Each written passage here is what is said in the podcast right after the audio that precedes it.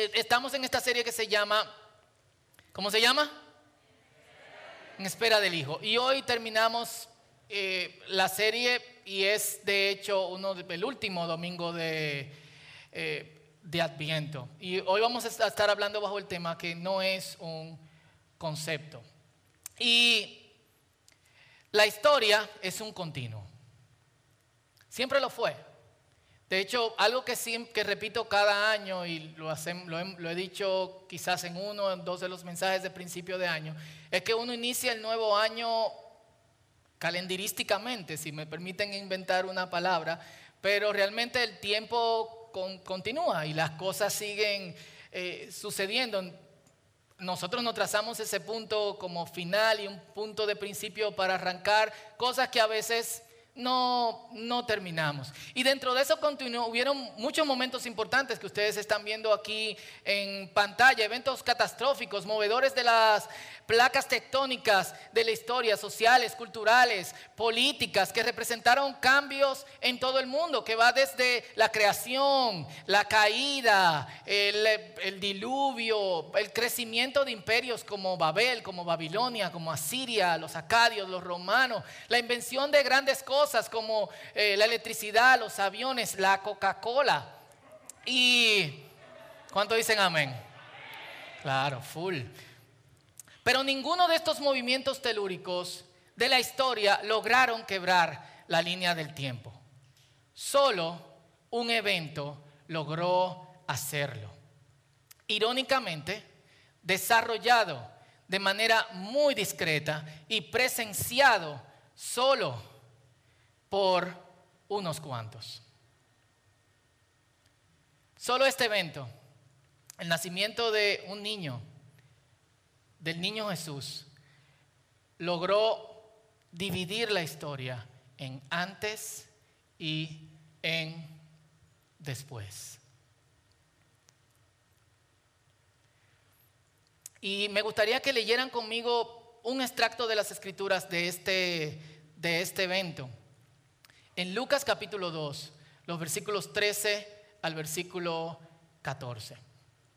Lucas 2, versículo 13 al versículo 14. Dice así, todos regresaron a los pueblos de sus antepasados a fin de inscribirse para el censo.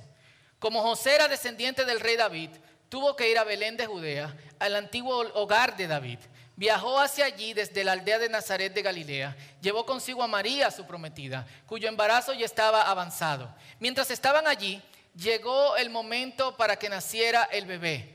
María dio a luz a su primer hijo, un varón. Lo envolvió en telas, en tiras de tela y lo acostó en un pesebre, porque no había alojamiento disponible para ellos. Esa noche había unos pastores en los campos cercanos que estaban cuidando sus rebaños de ovejas. De repente, entre ellos, próximo, si me ayudan estando atentos porque esto no está funcionando. Dice, de repente apareció entre ellos un ángel del Señor y el resplandor de la gloria del Señor los rodeó. Los pastores estaban aterrados, pero el ángel los tranquilizó. No tengan miedo, dijo. Les traigo buenas noticias que darán gran alegría a toda la gente. El Salvador, sí, el Mesías, el Señor, ha nacido hoy en Belén, la ciudad de David. Y lo reconocerán por la siguiente señal. Encontrarán a un niño envuelto en tiras de tela, acostado en un pesebre de pronto se unió a este ángel una inmensa multitud, los ejércitos celestiales que alababan a Dios y decían, y cuando yo estaba leyendo esto varias veces en esta semana en preparación para el mensaje, lo único que pudiese me, llegaba a la cabeza mientras, miren la mente moderna, loca o posmoderna tras moderna, era como, nadie me va a creer que llegaron todos estos ángeles, selfie. Ahora, los ángeles salen en celular. Dice, mira, los ángeles estaban ahí. Ok. Dice, gloria a Dios en el cielo más alto y paz en la tierra para aquellos en quienes Dios se complace. Este hermoso momento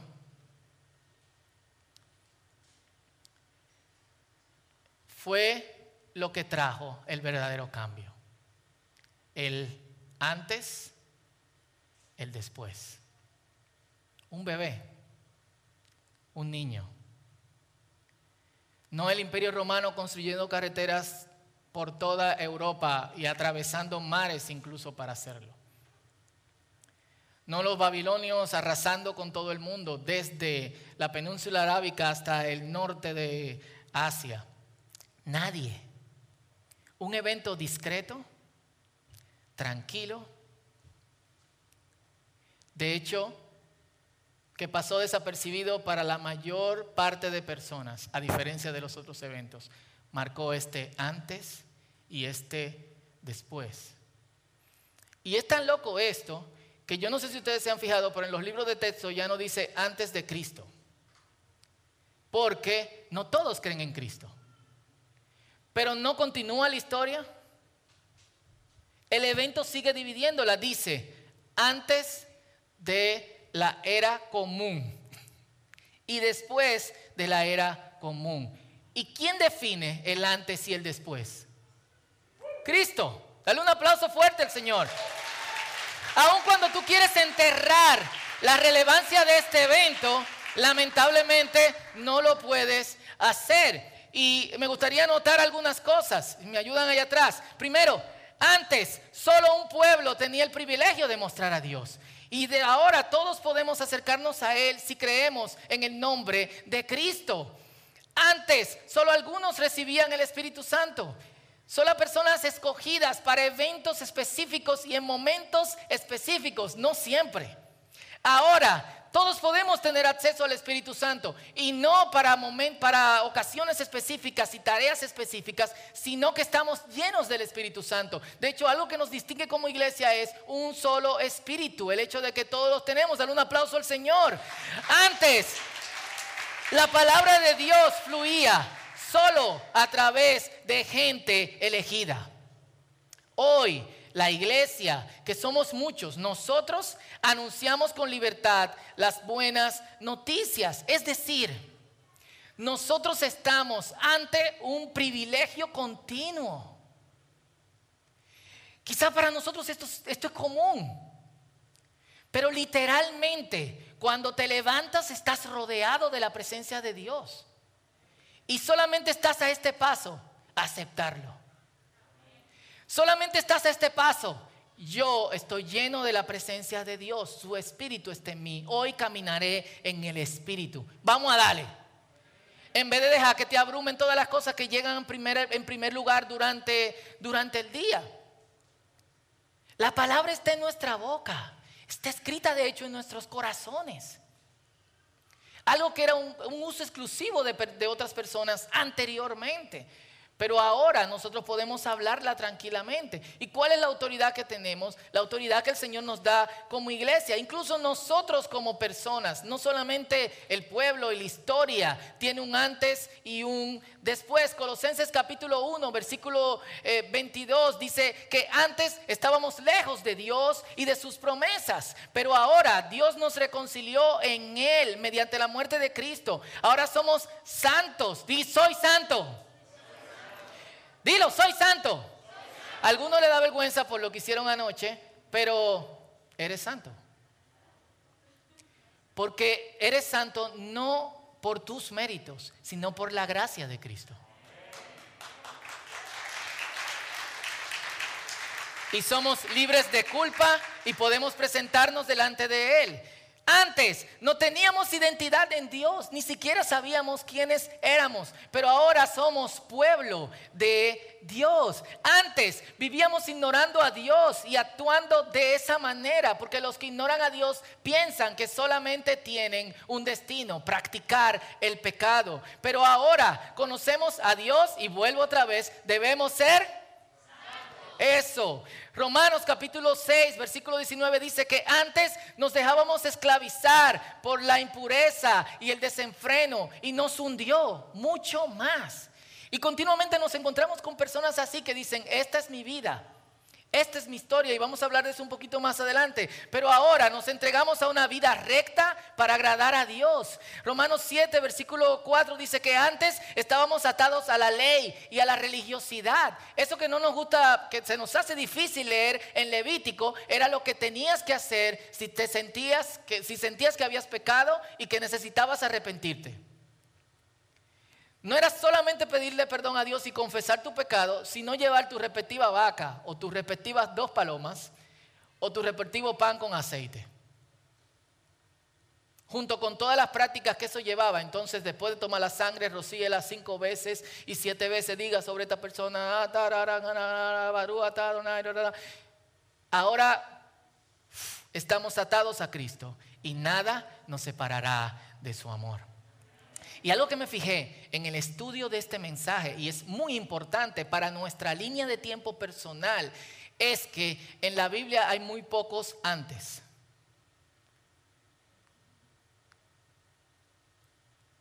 Búsquelo en, ahora no, pero en YouVersion, en cualquier aplicación de Biblia, pongan antes de o en la antigüedad. Hay menos que el ahora. Una señal importante de parte de Dios de que debemos olvidarnos del pasado. Porque eso ya no nos define.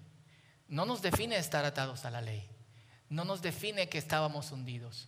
No nos define que nosotros estábamos ajenos a Dios. No nos define que nosotros estábamos viviendo de cierta manera. Ahora nos define otra cosa. Como dice en Gálatas capítulo 4, versículo 8 y versículo 9. Antes éramos esclavos de la idolatría, adorando al mundo y sus cosas. Ahora que conocemos a Dios, no vamos a volver atrás. Efesios 3:5 dice, antes la gente deseaba ver lo que nosotros ahora vemos en Cristo, pero no podía. Ahora vemos y experimentamos la, revelación de Dios. Efesios 5, 8. Antes estábamos llenos de oscuridad. Ahora somos luz. ¿Cuántos dicen amén? Hebreos 9, 26 dice, había que hacer un sacrificio cada vez que pecábamos. pero ahora ya no necesitamos sacrificios. Cristo murió una vez para siempre por nuestros pecados. ¿Cuántos dan gloria a Dios? Antes éramos ovejas descarriadas, ahora somos dirigidos por el pastor Cristo y eso merece un gran aplauso para el Señor. Porque no es solamente el antes y el ahora, es que antes, aunque quisiéramos, no podíamos. No había otra cosa sino los sacrificios. No había otra cosa sino enemistad con Dios. No había otra cosa sino el Espíritu sobre gente específica. Ahora el cuento es diferente. Es decir, Cristo a través de la historia, a través de los tiempos, va rompiendo el espacio-tiempo continuo de nuestras vidas para habilitar en nosotros su gracia y su poder. Lo repito, Cristo a través de la línea del tiempo, a través de la historia, de nuestra historia, va rompiendo el espacio-tiempo continuo para mostrarnos su gracia y su poder. ¿Cuántos dicen amén y le dan otro aplauso al Señor? Eso es lo que celebramos en Adviento. Y algunos dicen, esta es mi historia. Y se apegan a ese libreto que entienden le ha dado la vida. Que es su destino, que el universo conjugó todas las cosas eh, así. El otro día estábamos eh, los vecinos del, segundo piso, espero que ninguno esté viendo esto ahora y bueno, si no voy a tener que disculparme.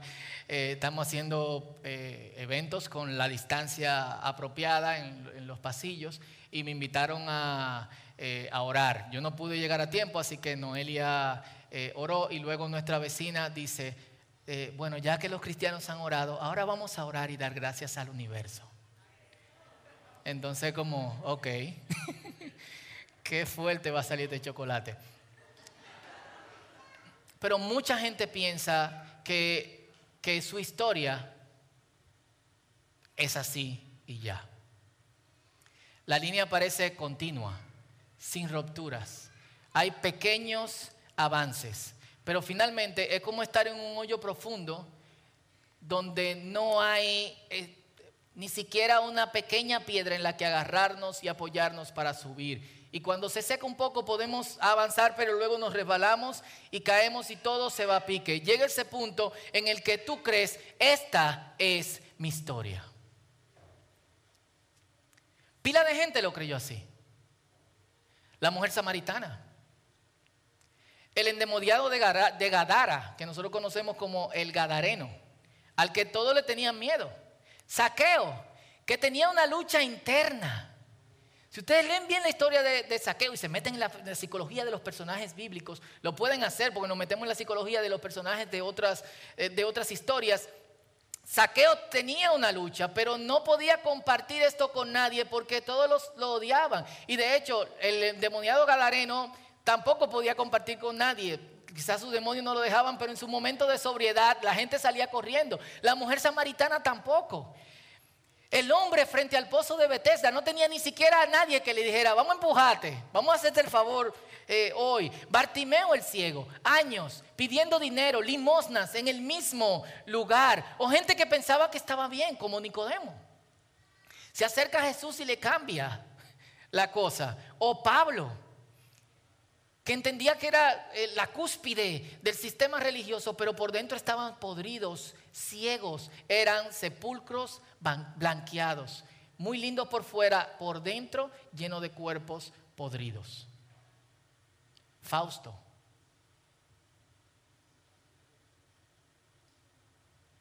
Y otros aquí. Pero llegó Jesús.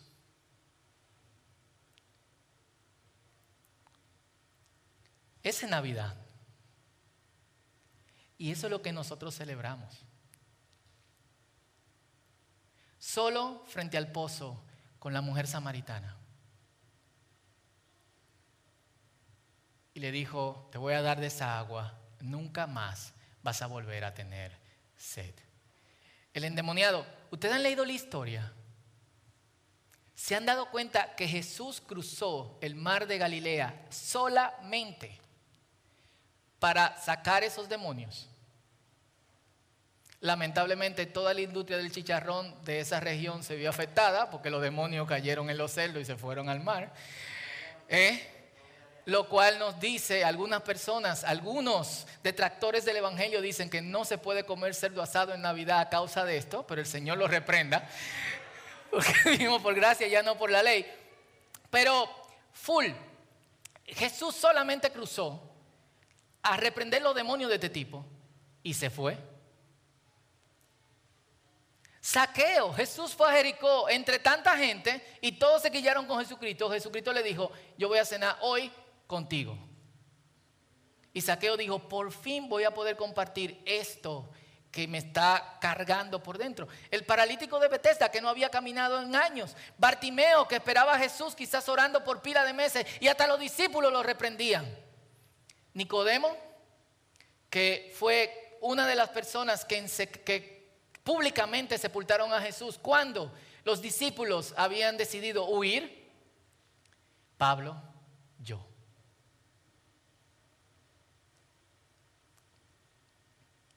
Y esa es nuestra historia. A veces nos vemos frente al antiguo yo. Kelly era una pequeña muchacha de Kansas City que sentía un llamado especial por un lugar en la frontera con, de Estados Unidos con México llamado Boys Town. Pero ella, que no sabía hablar el idioma y que estaba habiendo crecido como, como cristiana, estaba acostumbrada a ciertas cosas dentro de su burbuja. Y aparte de, todo, mucho antes, en las fiestas de despedida del llamado que ella había recibido para ir a Boys Town, ella recibió también la noticia de que su hermano mayor, a quien ella quería mucho, había sido asesinado por su hijo de 10 años, quien se subió en el asiento de atrás con la pistola de su mamá y le disparó varias veces en la espalda.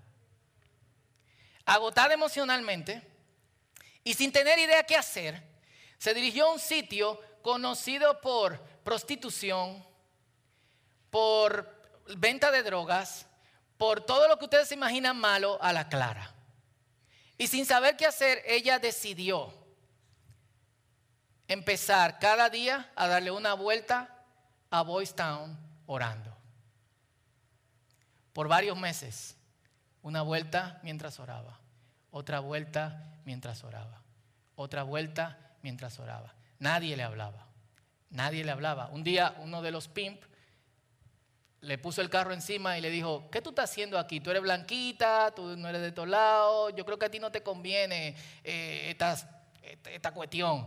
Ella le dijo, estoy orando. Y él dijo, ah, yo puedo orar contigo. Así que el tipo se puso a orar con ella y le dijo, ¿qué tú tienes en la mano? Una Biblia. ¿Tú me la puedes dar? Así que ella le dio su Biblia. Y dos semanas después, este muchacho fue asesinado. Kelly sentía que todo lo que ella había hecho alrededor de Boys Town, que solamente había llegado a tocar una sola persona, quizás en meses, no valía la pena. Pero siguió dándole vueltas cada día en oración. Y una noche, en visita con algunos de sus amigos misioneros, eh, sin tener un espacio en donde eh, predicar el Evangelio, las únicas puertas que se le abrieron fueron las puertas de un bar. Así que los hermanos norteamericanos misioneros entraron a ese bar con su guitarrita. Había un tipo dándose crack en la esquina, había una mujer bailando en, el, un, eh, en un pole y en la parte de atrás había un dibujo de una mujer desnuda bañándose en un martini. Y estos hermanos empezaron a cantar para bailar la bamba. Eh, Umba, wamba, umba, wamba, imba, emba, umba, wamba, emba. Mientras se sentían cada vez más estúpidos, Dios le, le fue dando fuerzas para empezar a adorar al Señor. Y se sorprendieron cuando vieron que todos los que estaban ahí empezaron a adorar al Señor con ellos, en, uno de los ambientes más raros. Uno de los tipos se acercó, los abrazó y le dijo, esto está bien, esto está bien. Y alguien le voció sobre una muchacha que se había desmayado a causa del consumo de droga de ese día. Cuando se acercaron a la muchacha, la muchacha la reconoció aunque ella nunca la había visto y le dijo, tú eres Kelly. Gracias. Esta muchacha luego se supo, cuando vino a los pies del Señor, que era hija de un pastor, había escapado de su casa, había sido capturada y estaba viviendo como prostituta en este local. ¿Saben quién le predicó a esa muchacha? el pimp que había orado con ella un solo día, a quien ella le había dado la Biblia.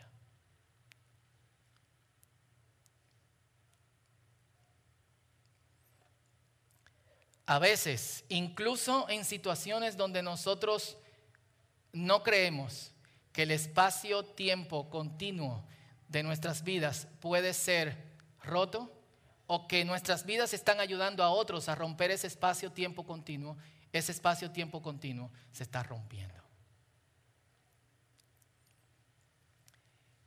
¿Qué es lo mejor que nosotros podemos hacer en esta época? Olvidarnos de lo que queda atrás, del antes, y abrazar cómo nosotros vivimos ahora. Si estás aquí y tu vida todavía no ha sido impactada por el Señor, pero estás aquí por una razón. Es tiempo de dejar atrás lo que queda atrás y mirar hacia adelante y no volver a verlo, lo de atrás, nunca más. El nacimiento de Jesús es ese tiempo clave en la historia de la salvación de Dios. Es el cumplimiento de las promesas, es la respuesta que todos estábamos esperando por siglos. Y aunque al nacer Jesús, todo transcurre de manera tan privada y tan ajena a todos los eventos del mundo, es el evento que más ha transformado a gente. Lo hizo con la mujer samaritana, lo hizo con el endemoniado gadareno, lo hizo con Bartimeo, lo hizo con Saqueo, lo hizo conmigo, lo hizo con algunos de ustedes aquí hoy. Y no es solamente nuestra transformación, sino el ejemplo a seguir. ¿Cómo vivió Jesús? Y lo que Él hizo. Porque no solamente vino a impactarnos y a decirnos, ven, sino también vino a decirnos que en nuestro antes y en nuestro ahora, en nuestro después, hay algo full importante, esa invitación al descanso en el Señor. Antes, Hebreos 4, capítulo 6, dice que a pesar de que el descanso de Dios estaba disponible para que la gente entre, los primeros en, los primeros en escuchar esa buena noticia no entraron. Pero Dios ha fijado otro tiempo para entrar en su descanso. Y ese tiempo es hoy. ¿Descanso de qué? Vivimos en el mundo, en un mundo de verdades conflictivas. Lo estamos viviendo en medio de esto mismo del coronavirus. Separse con el aire, no separse con el aire. Cuidado con la superficie, no tenga cuidado con la superficie. Las mascarillas, un estudio científico dice que las mascarillas protegen del, coronavirus. Otro estudio científico dice que las mascarillas no protegen del coronavirus. Un estudio científico dice que las mascarillas con válvula te pueden embromar la vida. Y otro estudio científico dice que es precisamente las mascarillas con válvula que tú debes de usar. Un estudio científico dice que el café te va a volver loco y te va a, servir se va a subir la presión. Otro estudio científico dice que cura de cuatro tipos de Nosotros estamos continuamente invadidos por información verdaderamente falsa. Y no tenemos descanso en medio de todo esto. Es tiempo de nosotros, de las escrituras, extraer esta verdad. La luz vino al mundo y habitó entre nosotros. Y cuando la luz arremete contra la oscuridad que hay en tu vida, lo que queda antes es queda en oscuridad, de aquí para allá es solamente luz. Dale un aplauso al Señor. Así que si oyes hoy su voz, no endurezcas tu corazón. No endurezcas tu corazón. Y antes de terminar, yo quiero que algunos mismos hermanos del círculo les digan cómo ha sido su antes, cómo ha sido su después. Y luego breves palabras y cerramos en oración. ¿Cómo era mi vida antes de conocer a Cristo? Una vida básica, una vida ordinaria. Pensaba que por nacer en un hogar cristiano tenía a Dios agarrado por un brazo y no, no es cierto, porque la verdad no lo conocía. Mi vida luego de conocer a Cristo. Literal, lo mejor que ha pasado. O sea, cada día que pasa aprendo algo nuevo del Señor, cada día que pasa me asombra su amor, me asombra su misericordia para conmigo y todos los que me rodean. Antes de conocer a Cristo, mi vida era vacía, triste, incierta, sin un norte, gris, sin color. Después de conocer a Cristo, mi vida tiene sentido, mi vida tiene un norte, tengo esperanza de vida eterna, me siento segura, plena, es lo mejor que me ha pasado. Vida antes de Cristo, mis prioridades estaban bastante desorganizadas, tratando de buscar una felicidad en cosas momentáneas. En mi caso, antes de Cristo, yo era una persona egoísta, malagradecida y que juzgaba mucho. Luego de conocer al Señor, mis prioridades cambiaron, entendiendo que Él tiene el primer lugar y lo que me ayuda a descansar en Él, sabiendo que Él obra acorde a su voluntad y a su tiempo. Después de conocer al Señor, soy una persona más agradecida y he aprendido a descansar en Él. Mi vida antes de conocer al Señor era un poco de adolescente. Eh, digamos que no estaba muy expuesto al mundo, pero no iba por buen camino, porque me reunía con personas que no eran de buena influencia para mi vida. Decir que mi vida ahora es mucho mejor con el Señor en ella sería quedarme muy corto, porque ahora siento que mi vida tiene sentido Siento que mi vida tiene propósitos más allá que cualquier capricho o deseo personal. Antes de conocer a Cristo, mi vida era monótona eh, y me sentía hipócrita y deshonesta porque muchas de las cosas que hacía las hacía por costumbre, porque así me la enseñaban y no porque tenía una convicción firme. Después de intencionalmente decidir servir a Cristo y conocerle, cada día se ha vuelto un día de aprendizaje, cada día conozco algo distinto de, sobre quién es Dios. Y Él no solamente me ha mostrado su amor, sino que cada día también me enseña a mostrarle a los demás el mismo amor que Él me muestra a mí. Mi vida antes del Señor realmente se sentía que siempre faltaba algo. Eh, es algo que trataba de buscar como que en muchas, muchos lugares y era una montaña rusa constante.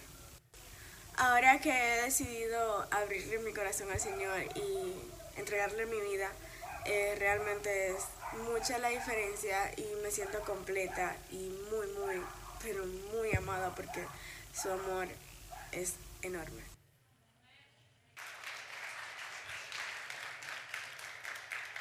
Si es para el Señor, fuerte.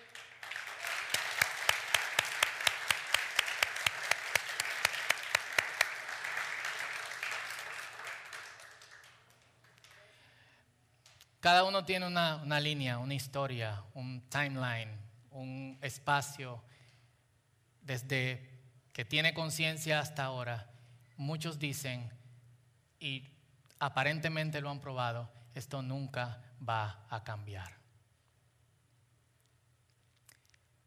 Yo entiendo que aquí hay suficientes historias para decir que esa no es tu historia. Incluso si eres creyente y estás luchando como pensando, eh, aquí dicen que yo soy santo, pero yo soy el verdadero hipócrita. Bueno, eh, yo te puedo decir que en varios puntos en mi relación con el Señor yo también fui el verdadero hipócrita y hay momentos en que, vaya, es fuerte. Pero aún así, cuando miro hacia atrás, lo único que puedo ver es la gracia de Dios. Intento como ver mi pasado para tratar de tener conmiseración con el antiguo Fausto y lo único que veo es, gracias Señor, porque a pesar del antiguo Fausto, tú mostraste misericordia. Y yo estoy seguro que la mujer samaritana cuando miraba hacia atrás, no, no miraba todos los, cinco maridos, el que le dio golpe, el que le engañó con una mujer de Ciro Fenicia, el que se fue a Grecia en el, en el próximo bote, el que murió cruzando la frontera con Egipto, sino miró hacia, hacia la mujer que era. Y a pesar de quién era, Jesús se encontró con ella. O Saqueo, o Bartimeo, o tú, o yo.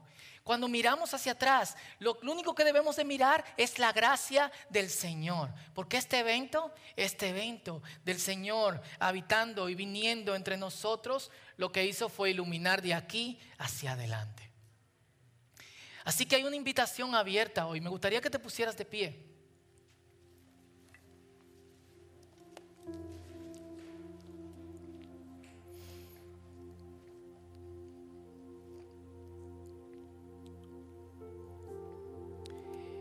Me gustaría que pienses en tu propia historia.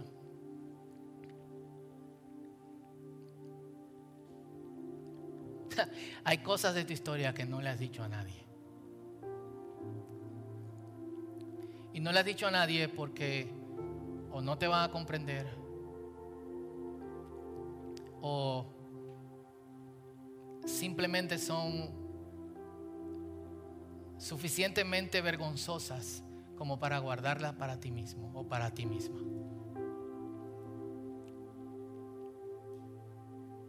Jesús puede manejar eso. Jesús puede manejar eso. Veo en esta noche que celebraremos en algunos días, en la que este pequeño bebé, que no se le mostró a los grandes, a los poderosos, a los estudiosos, a los religiosos, sino a los marginados.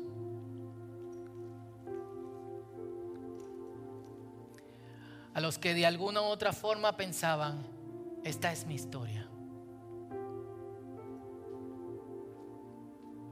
Un buen momento para reflexionar en cómo nuestra historia puede cambiar y ha cambiado en Jesús. Así que si estás aquí y eres creyente y todavía luchas con tu pasado, dile hoy, dile, bye. Y solo mírate hacia atrás pensando en la maravillosa gracia de Dios, en cómo Jesús rompió tu espacio-tiempo continuo para hacerte un reflejo de su luz y no un reflejo de la oscuridad. Dale, es tiempo en fe de decirle adiós a quien tú eras. Ya. Hay gente que te lo va a recordar. Recuérdale la gracia de Dios. Quizás tú estás aquí y disfrutas mucho el pecado. Tenemos que ser honestos. una de las razones por las cuales nosotros luchamos con el pecado es que hay pecados que dan ciertos placeres, ¿o no? Oí un amén por ahí, pero bueno.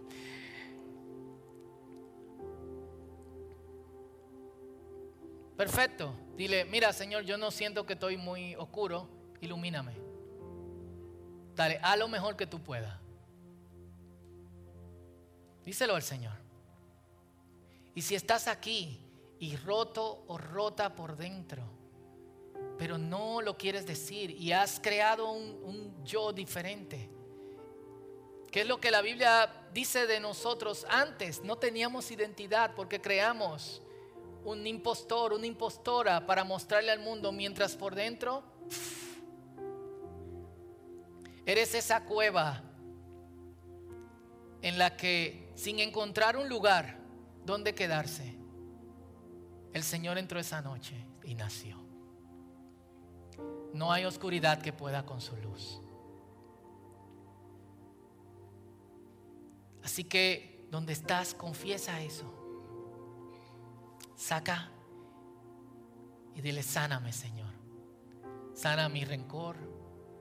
Sana mi, desprecio a quienes abusaron de mí a quienes se burlaban continuamente, o perdóname por eso que hice y que ni siquiera yo me perdono. Trae tu luz. Eso es Navidad. Eso es Jesús naciendo cada vez en nuestros corazones. Es entrando en nuestra oscuridad y siendo luz. Así que tómate un minuto en una de estas diferentes situaciones diciéndole adiós a tu pasado, diciéndole al Señor, yo no me creo tan malo, pero ven a lo mejor que tú puedas. Dale, Dios aguanta eso. Oh, wow, yo, yo no creo que tú me puedes perdonar, pero si tú puedes, a lo mejor. Este es tu tiempo con Dios y luego cerramos en oración.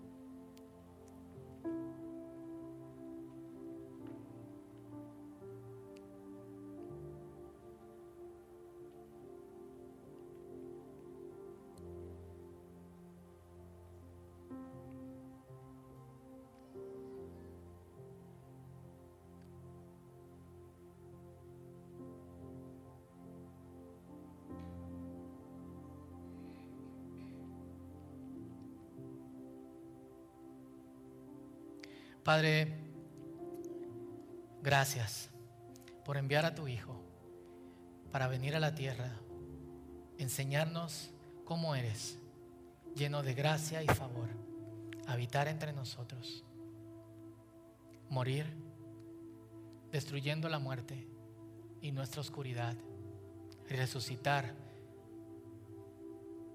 agarrando por siempre la vida e iluminándonos por la eternidad.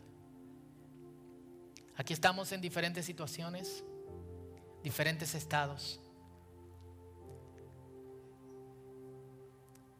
Full, te pido por, por aquellos que de alguna otra manera no se pueden desconectar del antes. Permite que vean el antes como un momento en que tu gracia los preservó. De modo que miren hacia adelante como el momento en que tú estás continuamente con ellos. Por aquellos que quizás no sienten que te necesitan, Señor. Muéstrale tu amor y tu gracia. No tenemos que ser desgraciados ni, ni asesinos en serie para que de alguna otra manera nos acerquemos a ti. Muéstrales que necesitamos tu gracia, tu bondad. Y aquellos que se sienten tan rotos, tan dolidos, tan oscuros, que creen que tu luz no puede penetrarlos, que tu luz penetre. Tu Espíritu Santo está aquí en esta mañana. Tu Espíritu Santo está allá afuera cuando salgamos y tu Espíritu Santo estará en nuestros hogares cuando lleguemos, donde sea que vayamos. Sigue trabajando en nosotros, Señor. Creemos en un Dios que está en todas partes y te pido que ese Dios que está en todas partes, que eres tú, obres en todas partes, en cada una de las situaciones que tenemos. Y que este tiempo, hoy, nosotros podamos abrirnos a tu descanso y entrar confiadamente al trono de tu gracia. Gracias. En el nombre poderoso de Jesús. Amén.